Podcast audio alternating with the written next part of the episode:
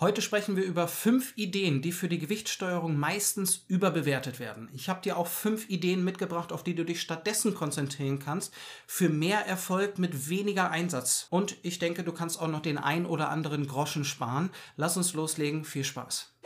Hallo und herzlich willkommen zu diesem Beitrag. Schön, dass du eingeschaltet hast zu dieser ja 49. Episode auf unserem Podcast oder eben auf YouTube. Ich freue mich, dass du mit dabei bist. Es geht um fünf Dinge, die überbewertet werden und auf die du vielleicht weniger oder auch gar keinen Wert mehr legen kannst. Und fünf Dinge, auf die du stattdessen achten kannst für mehr Erfolg und ein bisschen mehr Gelassenheit auch im Alltag. Und ich habe diese fünf jeweils gedoppelt. Ich bringe dir einfach immer einen Doppelpack mit, eine, eine Sache, auf die du weniger achten kannst und eine Sache, auf die du mehr achten kannst. Die haben nicht unbedingt etwas miteinander zu tun. Aber ich denke, so ist es ein bisschen aufgelockerter, als wenn ich fünf äh, Dinge erzähle, auf die du nicht achten äh, sollst oder die weniger interessant sind, die überbewertet werden. Also wir haben hier so eine kleine Doppelung und lass uns auch direkt einstarten.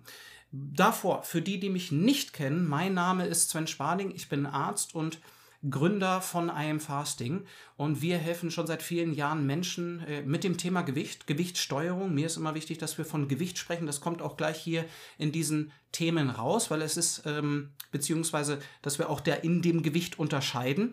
Das ist mir ganz wichtig und dass wir das Thema auch lernen. Das Thema ist komplex und ist auch sehr individuell für jedermann. In, in jeder Situation gibt es unterschiedliche Anforderungsprofile, würde ich mal sagen. Und um selbst Entscheidungen treffen zu können, müssen wir ein wenig was von unserem Körper verstehen. Da spreche ich auch häufiger davon, dass wir ja eine Art Führerschein für unseren Körper in diesem Thema auch brauchen. Und wenn mehr als die Hälfte ein Problem mit einem Thema hat, dann ist es vielleicht nicht die Disziplin und die fehlende Willenskraft sondern vielleicht haben wir dann ein strukturelles Problem. Aber lass uns über diese zehn Ideen und Elemente in der Gewichtssteuerung sprechen. Die sind relevant für jeden von uns irgendwo. Und die erste Sache wird dir sicherlich äh, auch schon über die Quere gekommen sein oder in die Quere, wie auch immer. Das sind Fettburner. Das sind Supplemente, das sind Pillen und irgendwelche Präparate, Moleküle, die dir bei der Fettverbrennung helfen sollen. Diese ähm, Fettburner sind meistens auch eher schlecht aufgestellt, also man muss da, da muss ein wenig Recherche reingehen, was denn wirklich auch gute äh, Produkte sind. Aber häufig ist der Effekt viel zu klein und häufig ist es dann auch leider Geldverschwendung, je nachdem, wie sie aufgestellt sind. Und ähm, eine weitere Sache, die ich da erwähnen möchte, ist, man baut sich auch irgendwo damit Hoffnung auf. Ne? Ich tue ja jetzt das Richtige, ich kaufe mir jetzt das ein, was mein Problem auch besser lösen wird. Und das ist häufig leider eine Illusion. Das ist häufig leider eine Illusion. Wir bauen da auf etwas, was uns gut verkauft wird im Marketing. Das klingt auch sehr schön. Ich weiß, damals habe ich mir auch einen Fettburner bestellt, auch noch aus England und die sind dann auch immer so ähm, komisch aufgemacht oder häufig. Und ich habe den damals auch gar nicht zu Ende genommen. Trotzdem hat mich das Thema nicht losgelassen. Aber das ist auch Sinnbild dafür, dass wir glauben, etwas von außen brauchen zu müssen, um dieses Thema zu lösen. Nö, in der Natur gibt es nahezu kein Übergewicht, weder bei den Naturvölkern noch bei den Tieren. Also es gibt so etwas wie ein artgerechtes Verhalten und das sollte uns irgendwo interessieren. Ne, was ist denn eine artgerechte äh, Ernährung? Wie gehe ich dann mit Hungergefühl um? Und ähm, wie sind vielleicht die anderen Bereiche, die auch auf dieses Thema einzahlen? Es ist nicht einfach nur weniger Bewegung und schlechteres Essen. Das ist, weiß Gott nicht so. Und die Bewegung ist es auch nicht. Das wissen wir heute. Also, Fettburner die lenken für mich auch etwas vom Wesentlichen ab.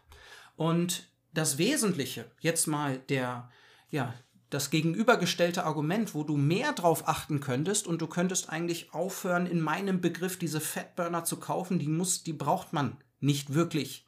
Wenn es dir gut tut und wenn du dich damit gut fühlst, kann es das Geld wert sein.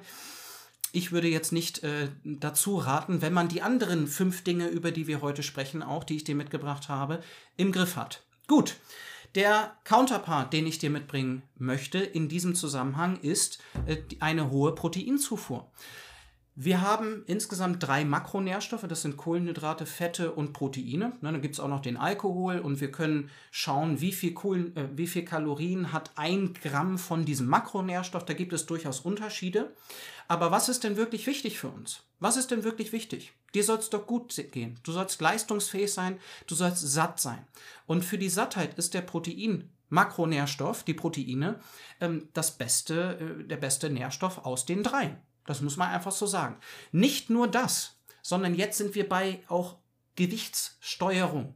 Woraus besteht denn mein Gewicht? Ja, das sind Knochen, das ist Bindegewebe, das ist Muskulatur, das sind Organe, das ist ja, das Gehirn, ne? je nachdem, wie du das auseinander dividieren möchtest. Aber was steuern wir denn überhaupt, wenn wir abnehmen oder zunehmen? Das ist Fett und Muskulatur. Und eine hohe Proteinzufuhr hat auch den Vorteil, dass du während einer Abnahme, ohne auch ein Training zu machen, dass du dann mehr Muskulatur behältst. Deine Muskulatur besteht, grob gesagt, aus Proteinen. Wir brauchen auch, um Muskulatur aufzubauen, mehr Proteine. Da gibt es auch einen ja, Maximalwert, den man in Untersuchungen festgestellt hat. Das ist 0,82 Gramm pro Pfund Körpergewicht. Ne, geht so in Richtung 1,5, 1,8 Gramm. Da gibt es ganz viele Empfehlungen, wie viel Gramm pro Kilogramm Körpergewicht man zu sich nehmen sollte. Ne, da hat jeder so seine unterschiedliche Philosophie. Mir ist wichtig, dass du verstehst, je mehr, desto besser. Bis zu einem gewissen Punkt. Aber diese, diese Grammwerte, davon würde ich mich gar nicht so sehr stören lassen, wenn du das verstehen möchtest. Das ist der Wert, wo wir auch, wo wir in Untersuchungen feststellen, dass mehr Proteine nicht zu mehr Muskelwachstum führt. Ja, da ist Protein, da sind die Proteine nicht mehr der limitierende Faktor für den Muskelaufbau, was ein sehr interessanter Punkt ist, ähm, ja, im Bereich des Muskelaufbaus. Ne? Die Proteinzufuhr die hilft dir aber in beide Richtungen. Die hilft dir in Richtung Überschuss und in Richtung Defizit. Na? Sie führt dazu, dass du netto am Ende des Jahres mehr Muskulatur an Bord hast, an deinem Körper hast. Und das ist gut für die Abnahme. Das ist nicht nur gut für die Abnahme, sondern auch für deine generelle Gesundheit. Ne? Für deine Resistenz gegenüber zehrenden Erkrankungen, für ja, dein Alter. Je mehr Muskelmasse im Alter, der, die Griffstärke ist ein guter Marker für unsere Langlebigkeit. Und äh, dabei möchte ich es erstmal dabei belassen. Proteine, sehr wichtiger Punkt in der Ernährung. Es, sind, es ist der Makronährstoff, der ähm, ja, dich am meisten interessieren sollte, auch in der Gewichtssteuer. Gut, das war das erste Doppelpack. Gehen wir mal zum nächsten Punkt über. Also wieder ein Punkt, den du nicht überbewerten solltest. Und das ist, hat auch diesmal mit dem Fasten zu tun, das gefastete Cardio. Gefastetes Cardio-Training. Generell kennst du vielleicht meine Haltung zu Cardio-Training und der Sinnhaftigkeit für eine nachhaltige und langfristige Gewichtssteuerung. Kein wirklich positives Urteil. Ähm, man kann das wunderbar nutzen, aber man sollte auch wissen, was man da tut. Und die meisten von uns können nur so und so viel Zeit in Sport investieren. Und dann sollte ich mir genau überlegen, was für einen Sport ich denn da mache. Kommen wir vielleicht auch noch später drauf. Ähm, beziehungsweise gleich. Also, das gefastete Cardio. Was hat denn das was hat es denn für einen Effekt für meine Gewichtssteuerung, wenn ich Cardio-Training gefastet mache? die Betonung liegt auf dem gefasteten Zustand. Es hat keinen Effekt. Es hat keinen Effekt für deine Gewichtssteuerung, für deine Abnahme, außer dadurch, dass du es gefastet machst, verhältst du dich über den Tag anders. Zum Beispiel, ich habe jetzt gerade Hunger, es ist vormittags und dann mache ich noch ein Cardio-Training, gehe noch mal eine halbe Stunde auf die offene Rudermaschine und esse dann dadurch später. Es sei denn, irgendwas verändert sich ähm, darüber hinaus, dadurch, dass ich das gefastet mache, hat dieser gefastete Zustand keinen Effekt für die Gewichtssteuerung. Es hat aber einen gesundheitlichen Effekt und es ist durchaus interessant, das mal zu praktizieren und auch zu erleben, dass wir durchaus leistungsfähig sind im gefasteten Zustand. Na, da haben wir auch mehrere Studien. Ähm, da möchte ich jetzt gar nicht diese Episode so mit Studien aufladen, aber wir haben Untersuchungen, dass wir nach 23 Stunden Fasten ähm, bei einem einstündigen Cardiotraining noch keine, keine Einbußen haben in unserer Leistung. Na? So, gefastetes Cardiotraining, Ausdauertraining ist einfach metabolisch ein anderer Zustand und ist eine andere Herausforderung. Und kann andere Zwecke haben. Das führt jetzt aber ein bisschen zu weit. Ich möchte aber auch dazu sagen, dass gefastetes Training, auch gefastetes Krafttraining, sehr schön sein kann. Das kann ein sehr schöner Zustand sein, mit diesem leere Gefühl am Vormittag ähm, eine Ausdauereinheit hinzulegen. Das kann sehr schön sein, aber bitte ähm, bau dir kein Konstrukt mental auf, dass das jetzt der große Vorteil wäre. Ne? Und dadurch, dass ich das jetzt gefastet gemacht habe, kann ich jetzt das und das? Nee, das hat keinen Effekt. Das hat keinen Effekt. Du kannst aber das Cardiotraining gefastet und ungefastet machen. Gut. Der nächste Punkt, der, der Gegenspieler, den ich dir dazu mitbringen möchte, ist das Krafttraining. Du solltest weniger Wert auf gefastetes Cardiotraining legen und mehr Wert auf ein gutes Krafttraining, das du über das Jahr mehr oder weniger regelmäßig in deinem Leben ausführst. Ganz, ganz wichtiger Punkt und Krafttraining ist per Definition das Training, um meinem Körper das Signal zu geben, dass ich ja die Muskulatur brauche, auch trotz eines Defizits, also weniger Muskulatur abbaue, weil ich durch Krafttraining den Reiz setze, oder aber, wenn ich zu viel esse, dass da auch ein Reiz ist, mehr Muskulatur aufzubauen. Ne? Das Krafttraining reicht nicht nur aus, wenn man keinerlei Proteine zu sich nimmt, wird das auch schwer und der Effekt fällt geringer aus durch das Krafttraining. Aber ich bringe mit Krafttraining meinen Körper in die Situation, dass auch wenn ich zu viele Kalorien zu mir nehme, ja, dass dann nicht alles ins Fett geht. Und das sollte dich mal sehr stark interessieren, wenn du mit dem ähm, Thema noch eine Herausforderung hast. Krafttraining, elementar wichtig, gefastetes Cardiotraining nicht so sehr. Auch generell Cardiotraining ist nicht so wichtig wie Krafttraining. Gut, ein Satz auch noch dazu, ohne Krafttraining kannst du nicht nachhaltig deine Situation verbessern im Sinne der Kalorienbilanz. Je geringer dein Verbrauch und je weniger Verbrauch du hast, auch durch ein geringes Aktivitätsniveau, desto schwieriger die Abnahme und desto schwieriger die Gewichtssteuerung. Desto weniger Freiheiten habe ich auch irgendwo oder Raum für Freiheiten, um das mal so zu sagen. Wenn man kein Krafttraining macht in seinem Leben, dann muss man sich irgendwo mit seinem Verbrauch in Ruhe abfinden auch damit abfinden, dass ich äh, nicht wirklich meine Muskelmasse gut und adäquat erhöhen kann. Und dadurch werde ich, ja, das führt dazu, dass ich weniger Kalorien reinschaufeln kann, um das mal so zu sagen. Ja, ich muss mit weniger Kalorien mein Leben gestalten. Und das ist für die meisten Personen schwierig. Krafttraining sollte dich sehr stark interessieren. Ansonsten, wenn ich das nicht mache, muss ich dementsprechend einen Daueraufwand im Sport betreiben, muss viel spazieren gehen, Intervalltraining machen, joggen gehen, völlig egal. Ich muss durch Zeit meinen Verbrauch hochschrauben, um dann den Kuchen bei der Hochzeit zu kompensieren. Blöde Situation. Würde ich nicht empfehlen. Und jetzt noch ein gesundheitlicher Hinweis. Mir ist auch wichtig, dass man ähm, die Ideen für die Gewichtssteuerung versteht und auch ausklamüsert, was für die Gesundheit ist. Denn das ist häufig sehr verwaschen und ähm, da sind sich, glaube ich, die Personen, die die Empfehlungen aussprechen, noch gar nicht, auch gar nicht so klar. Ne? Da habe ich genug mit Ernährungsberatern und Ärzten gesprochen, ähm, die genau diese Fehler ähm, aus diesem Beitrag hier machen und zur Schau stellen, dass gefastetes Cardiotraining für die Abnahme deutlich besser wäre. Ist es einfach nicht. Gut. Ein Punkt auf, äh, zu deiner Gesundheit, der mir sehr am Herzen liegt. Ob du im Alter selbstständig dein Leben bestreiten kannst und mit deinem Partner in dem Eigenheim leben kannst, wie auch immer. Ob wir Betreuung brauchen physisch, hängt von unserer Muskelmasse ab. Nicht so sehr von unserer Ausdauer. Ne? Ob wir einen Sturz abfangen können, ob wir überhaupt stürzen, ob wir dann einen Knochenbruch haben und so weiter und so weiter, hängt von deiner Muskelmasse ab. Aber das soll genug für diesen Punkt gewesen sein. Lass uns zu dem nächsten übergehen. Und der hat auch wieder mehr mit Intervallfasten zu tun, der, der, der Punkt darauf auch. So. Der Punkt, den du nicht überbewerten solltest, worauf du sehr viel weniger Wert legen darfst, sind viele und kleine und ja häufige Mahlzeiten, kleine und häufige Mahlzeiten. Das ist etwas, das hatten wir vor einem Jahrzehnt noch deutlich mehr in der, Pre in der Presse und auch in den Empfehlungen von Ernährungsberatern ähm, oder der DGE oder generell Personen, die im gesundheitlichen Bereich unterwegs sind. Und ja, auch damals haben wir dieses Thema noch nicht so ganz gut verstanden und haben die falschen Empfehlungen ausgesprochen. Ne, da gibt es mehrere Themen in der Medizin, wo wir schon etwas in die äh, Toilette gegriffen haben in unseren Empfehlungen. Ja, die wir ausgesprochen haben, kommen wir gleich auch noch mehr drauf. Und es ist einfach wichtig, diese ja, Themen für sich dann nochmal zu hinterfragen, diese Infos für sich zu hinterfragen. Und ein Punkt sind kleine und häufige Mahlzeiten.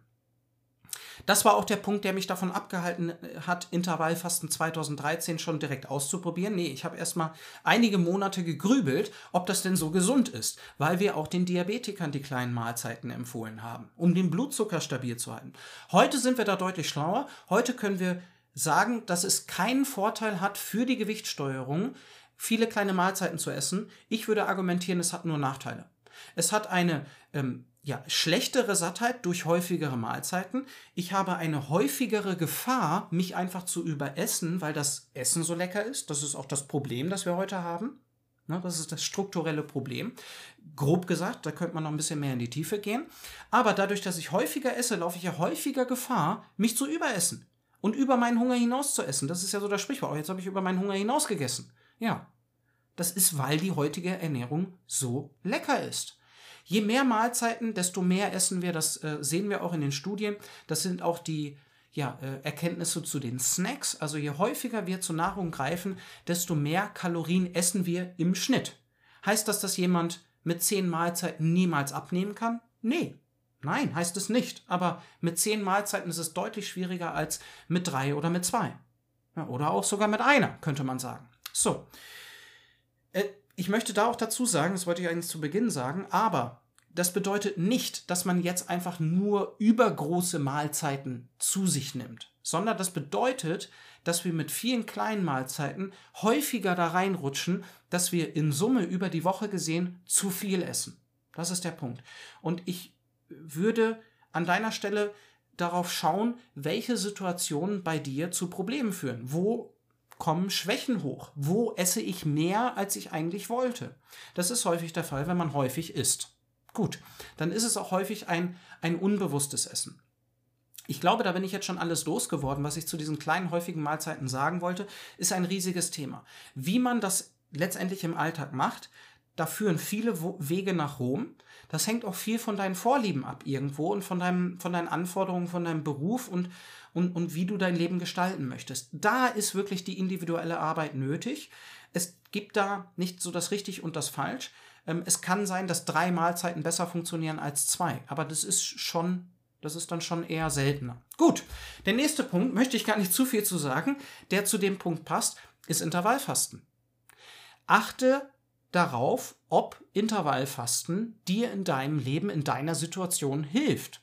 Das ist natürlich stark davon abhängig, wie du Intervallfasten nutzt. Da möchte ich nochmal, falls du neu bei uns bist, auf, unser, auf unseren Beitrag verweisen mit der ähm, ja, mit den verschiedenen Varianten. Ne, es gibt wöchentliche, es gibt tägliche. Ne, lasse ich das Fra Frühstück ausfallen oder das Abendessen. Möchte ich auch darauf verweisen zu der Flexibilität mit Intervallfasten. Ganz wichtiges Element, ähm, das ich am Anfang auch nicht so klar hatte. Darüber hinaus haben wir genug Beiträge zu Intervallfasten isoliert. Ähm, deutlicher, deutlicher Empfehlung von mir kümmere dich weniger um kleine und häufige Mahlzeiten, kümmere dich mehr um Intervallfasten, wirklich mal Zeiträume, wo du auch mal nicht etwas isst. Das kann sehr wertvoll sein in einer Zeit, wo wir einen Überfluss da draußen in der Ernährung haben und wo es uns manchmal schwer fällt, nicht die ganze Packung aufzuessen. Na, da kann Intervallfasten helfen. Gut. Wir haben noch zwei Blöcke, insgesamt vier Ideen, die ich mit dir thematisieren möchte. Und der nächste Punkt, auf den du weniger achten darfst, nach meinen Erkenntnissen, sind ja Tees oder generell nochmal ähm, Getränke, die deinen Verbrauch in Ruhe hochschrauben sollen. Na, da gibt es allerhand. Das ist Zimt, das ist Chili, das ist Grünteeextrakt, das ist Koffein. Achte auf diese Dinge vielleicht etwas weniger. Ich würde niemals grünen Tee trinken, habe ich auch schon gemacht. Auch das habe ich ausprobiert. Ich habe grünen Tee getrunken, obwohl der mir nicht sonderlich schmeckt. Ne? Und ähm, dann hat man irgendwie das Gefühl, ja, irgendwie geht es doch in die richtige Richtung. Ich habe das gehört, das hilft mir und jetzt trinke ich hier den grünen Tee, auch wenn er mir nicht so wirklich schmeckt und dann hoffe ich. Und dann habe ich auch irgendwo Erwartungen. Nee, da würde ich dir raten, ähm, konzentriere dich auf die Basics, konzentriere dich auf die Grundlagen. Das ist vielleicht Krafttraining und das ist der, der nächste und übernächste Punkt. Ähm, das ist vielleicht so eine, eine große Stellschraube wie Intervallfasten. Das sind doch die Themen, da sollten wir uns drauf konzentrieren und diese Grüntees oder Grüntee-Extrakte oder ähm, auch diese Skinny Teas sind im englischsprachigen Raum sehr, sehr groß. Einfach Mischungen, die dir helfen sollen, mehr Kalorien zu verbrennen. Das ist nicht der Bringer. Das kannst du getrost beiseite lassen. Mit dem Wissen, ah ja, Grüntee schraubt vielleicht etwas meinen Verbrauch hoch. Das unterstützt mich ganz leicht mit einigen Gramm pro Woche, wenn ich Grüntee mehr ähm, zu mir nehme. Darüber hinaus, wenn es mir nicht schmeckt, dann halt nicht. Und wenn ich gerade keine Lust drauf habe, muss ich nicht trotzdem den grünen Tee trinken. Das wäre aus meiner Sicht das richtige Mindset. Der Punkt, auf den ich dich stoßen möchte, auf den du ja mehr achten kannst, sind gesunde Fette. Wir sind durch eine Zeit gegangen. Ich habe meinen Zivildienst auf der kardiologischen Station in Ostfriesland gemacht und da war ich einer der, der die Leute gefragt hat, hm, wollen Sie denn wirklich hier die Butter anstatt die Margarine? Ne? Also wir empfehlen Ihnen die Margarine, die Butter ist problematisch für Ihre Gesundheit. Wir wissen heute, dass das nicht unbedingt so der Fall ist, dass ähm, wir ähm, ja auch gesättigte Fettsäuren sehr verteufelt haben. Ähm, da war viel jetzt im Wandel in den letzten Jahren. Ich denke, die meisten haben mitbekommen, äh, auch das Video zu Kokosöl sei pures Gift. Ähm, dem ist nicht so. Wir hatten eine große Angst vor Fetten und das geht alles sehr stark auf einen Arzt zurück, der ein paar, der einige Untersuchungen gemacht hat. Der Dr. Enze Kies. Ähm, da kann man durchaus tiefer reinsteigen, ist sehr interessant, medizinhistorisch, ähm, teilweise auch ja erschreckend, wie das Ganze gelaufen ist. Und ich bin erschrocken, dass ich das neun Monate Menschen ähm, eingeredet habe, ähm, so in, in diesem Zustand, in diesem Augenblick der Zeit. Aber so lernen wir dazu und wir müssen auch die Informationen hinterfragen. Gesunde Fette sind für deine Hormongesundheit wichtig, für deine Zellgesundheit, generell etwas sehr Wichtiges für unsere Existenz. Also ohne gesunde Fette lebt es sich eher schlecht. Und anekdotisch möchte ich dazu hinzufügen, dass wenn man sehr fettreduziert lebt, ähm, ist die Sattheit häufig nicht die beste, um das mal so zu sagen. Also etwas Fett hilft schon, um das anekdotisch mal so einzufügen, bei der Sattheit, ich würde Fett nicht verteufeln, nur weil ein Gramm Fett 9 Kilokalorien ähm, ja, hat pro Gramm eben, ist, es, ist das nicht der Treiber des Übergewichtes und auch der anderen metabolischen Erkrankungen. Das ist nicht so. Gut, nächster Punkt sind ja, ist ein, ein ganz interessanter. Das ist wieder ein Punkt, der sehr häufig angeführt wird, der vielen Personen aufgeladen wird und wo man sich dann daran aufreibt und eigentlich nicht weiß und sich auch nicht fragt, ähm, Mensch, was steckt denn dahinter und was ist denn wirklich der Nutzen? Ich weiß es nicht. Das ist die vielfältige Ernährung. Das sind die vielfältigen unterschiedlichen Lebensmittel. Und da müssen wir schlichtweg den Nutzen dieser Empfehlung hinterfragen. Warum sollten wir uns denn bemühen, vielfältige Lebensmittel in meinem Ernährungsalltag unterzubringen. Und dies, das ist ja zugegeben ein sehr großer Aufwand für manche. Manche machen das ganz natürlich. Erika ist so jemand, die mag es nicht, die gleichen Lebensmittel zu essen. Die rotiert sehr viele Lebensmittel ganz automatisch. Erika ist aber auch sehr gut im Kochen und wirft da Dinge zusammen und ähm, das schmeckt einfach hinten raus. Ich, ich kann es nicht äh, begreifen. Äh, ich bräuchte da Rezepte. Ich kann das nicht so. Und wenn dir das auch schwerfällt, müssen wir den, doch den Nutzen, erstmal den Aufwand hinterfragen. Wie viel Aufwand ist es für dich denn, diese Empfehlung zu verfolgen? Und welchen, welcher Nutzen steht denn dahinter? Und da kann ich dir sagen, es, es gibt nahezu keinen Nutzen für die Gewichtssteuerung. Es gibt sehr wohl einen Nutzen für deine Gesundheit. Ja?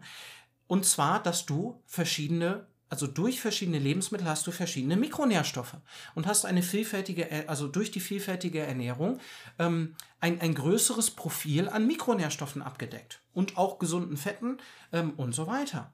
Das ist der Punkt für deine Gesundheit. Für die Abnahme, für die Gewichtssteuerung hat es nicht wirklich einen Nutzen. Man könnte einen Nutzen verargumentieren, aber der ist sehr, sehr schwierig greifbar. Auf den möchte ich jetzt auch gar nicht eingehen. Der Nutzen ist nicht da und er steht schon gar nicht in Relation zu dem Aufwand, den wir dafür betreiben. Und das beste Beispiel, das sind dafür Bodybuilder. Bodybuilder sind dafür bekannt, ihr Gewicht und ihr Fettgehalt auf den Punkt genau steuern zu können. Und die betreiben das sogenannte Meal Prepping, also Mahlzeiten vorkochen nach Gewicht und nach Kalorien. Und danach kann ich meinen Diätplan äh, organisieren. Das ist sogar relativ einfach, wenn man das versteht. Ähm, aber darüber hinaus, die, da macht man häufig die gleichen Mahlzeiten für die Routine, damit einem das einfach fällt, damit man einfach die Mengen gut zuordnen kann. Und die sind nicht schlechter in der Gewichtssteuerung dadurch. Ganz im Gegenteil. Es ist sehr viel einfacher und übersichtlicher für die. Das kann schon ein Vorteil sein, dass man mit gewissen Mahlzeiten weiß, ne, mit dem Porridge am Morgen oder mit den drei Eiern und noch etwas dazu geschnibbelt, äh, frisches Gemüse, dann weiß man, wie viel da ungefähr da drin steckt. Da ste steckt auch schon irgendwo ein Vorteil darin. Wenn ich mich daran aufreibe, viele Lebensmittel da zu verkochen, ja, kann das mehr Schaden als Nutzen haben. Also ich möchte ganz klar sagen, dass das eher eine gesundheitliche Empfehlung ist. Und es kommt noch eine Sache hinzu. Und zwar gibt es den sogenannten Buffet-Effekt. bei uns Menschen. Und das ist der Punkt, dass wir verschiedene Geschmäcker innerhalb einer Mahlzeit konsumieren und dann durch die verschiedenen Geschmäcker, die ich mal, mir meinem Gaumen da gönne, mehr esse. Und das macht evolutionär auch wieder Sinn, weil wir schon evolutionär in der Situation waren, dass verschiedene Lebensmittel für uns gut waren. Wenn wir uns an einem Busch satt gegessen haben, 200 Meter weiter gelaufen sind, blöd gesagt in einem evolutionären Setting, dann gab es ein Interesse, auch noch von dem zweiten Busch etwas zu essen. Ah, neuer Geschmack. Ah ja, dann esse ich davon auch noch ein paar. Da ist noch ein bisschen Platz im Magen. Und das ist auch der Dessertmagen im Übrigen. Deswegen ist es clever, wenn Restaurants auch die Geschmäcker verändern. Deswegen wäre es auch clever, wenn du zu Hause nicht alltags äh, in deinem Alltag ein Drei-Gänge-Menü ver veranstaltest, weil das führt dazu, dass du einfach mehr essen kannst. Geschmäcker zu wechseln führt dazu, dass man mehr essen kann. Um eine weitere Anekdote damit reinzubringen, bevor ich dann zu dem letzten sehr wichtigen Punkt komme, auf den ich dich stoßen möchte, auf den du mehr achten kannst und darfst, das ist die Kartoffeldiät. Die Kartoffeldiät ist eigentlich ursprünglich entstanden, weil ein, weil äh, sehr stark gegen die Kartoffeln, gegen das Lebensmittel geschossen wurde in den USA. Und dem wurden, glaube ich, die Subventionen entzogen. Ist aber länger, dass ich mich damit äh, beschäftigt habe. Und dann hat ein Bauer gesagt, gut, ich esse jetzt drei Monate nur Kartoffeln und zeige euch, dass ich trotzdem gesund bin. Und der hat massiv abgenommen, was ihn natürlich noch äh, sehr viel gesünder gemacht hat in der Situation mit einem leichten Übergewicht vorher. Und ähm, warum hat er so viel abgenommen? Ja, weil die Ernährung sowas von langweilig war und der Gaumen nicht wirklich gefordert wurde und oder ja unterhalten wurde und dann esse ich automatisch weniger. Ist nur Kartoffeln zu essen wirklich gesund? Hm, da wäre ich wieder bei, den, bei der vielfältigen Ernährung. Da fehlen dann doch schon noch ein paar Nährstoffe. Gut, letzter Punkt, auf das du achten darfst und auch solltest. Ganz wichtiger Punkt, auch grundlegend für deine Gesundheit, aber auch für die Abnahme und ist etwas, was meist außer Acht gelassen wird, auch in der Tagesdynamik. Ne? Das ist ein adäquater Schlaf.